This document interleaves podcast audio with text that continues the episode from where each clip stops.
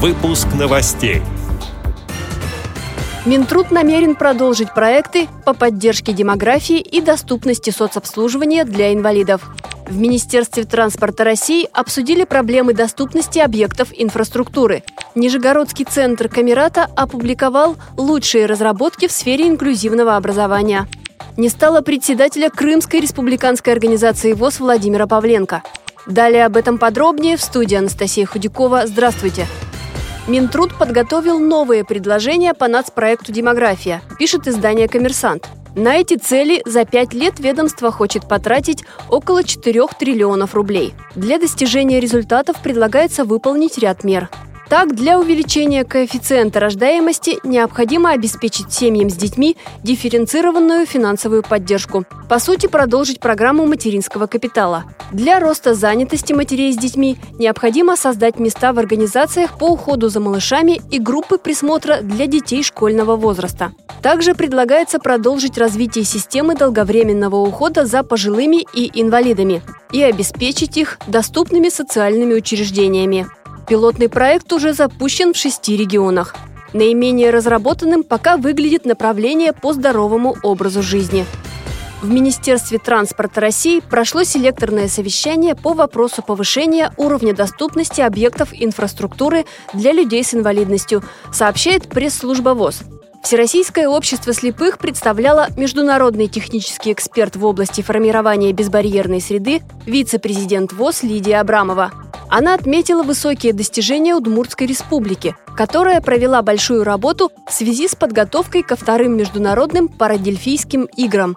В частности, не вызывает сомнений готовность Ижевского аэропорта к принятию инвалидов по зрению. По словам Лидии Абрамовой, столичные аэропорты Шереметьево и Домодедово также проводят качественную работу по оказанию помощи инвалидам по зрению. Но в аэропорту Пулково в Петербурге ситуация иная.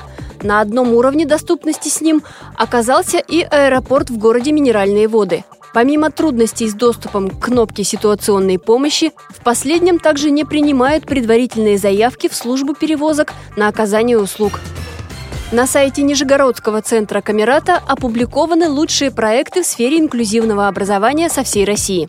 Их выбирали в рамках конкурса «Шаги инклюзии». Сейчас до 13 августа все желающие могут оценить работы и отметить понравившиеся. Голосование проводится и в группах социальных сетей.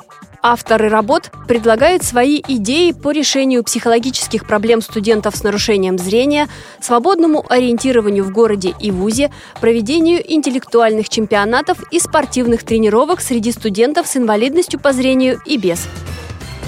Печальная новость пришла из Крыма. Умер председатель республиканской организации ВОЗ Владимир Павленко. Он родился в Винницкой области в семье рабочих.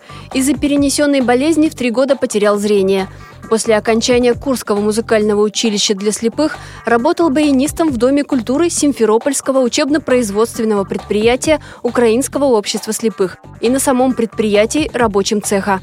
Затем была учеба на историческом факультете, работа председателем производственной первичной организации и председателем правления организации УТОС в Автономной Республике Крым. В 2014 году, после присоединения полуострова к России, Владимир Николаевич был избран председателем правления Республиканской организации Всероссийского общества слепых. Редакция «Радио ВОЗ» приносит соболезнования родным и коллегам Владимира Павленко. Эти и другие новости вы можете найти на сайте Радио ВОЗ. Пишите нам по адресу новости собака ру. Всего доброго и до встречи!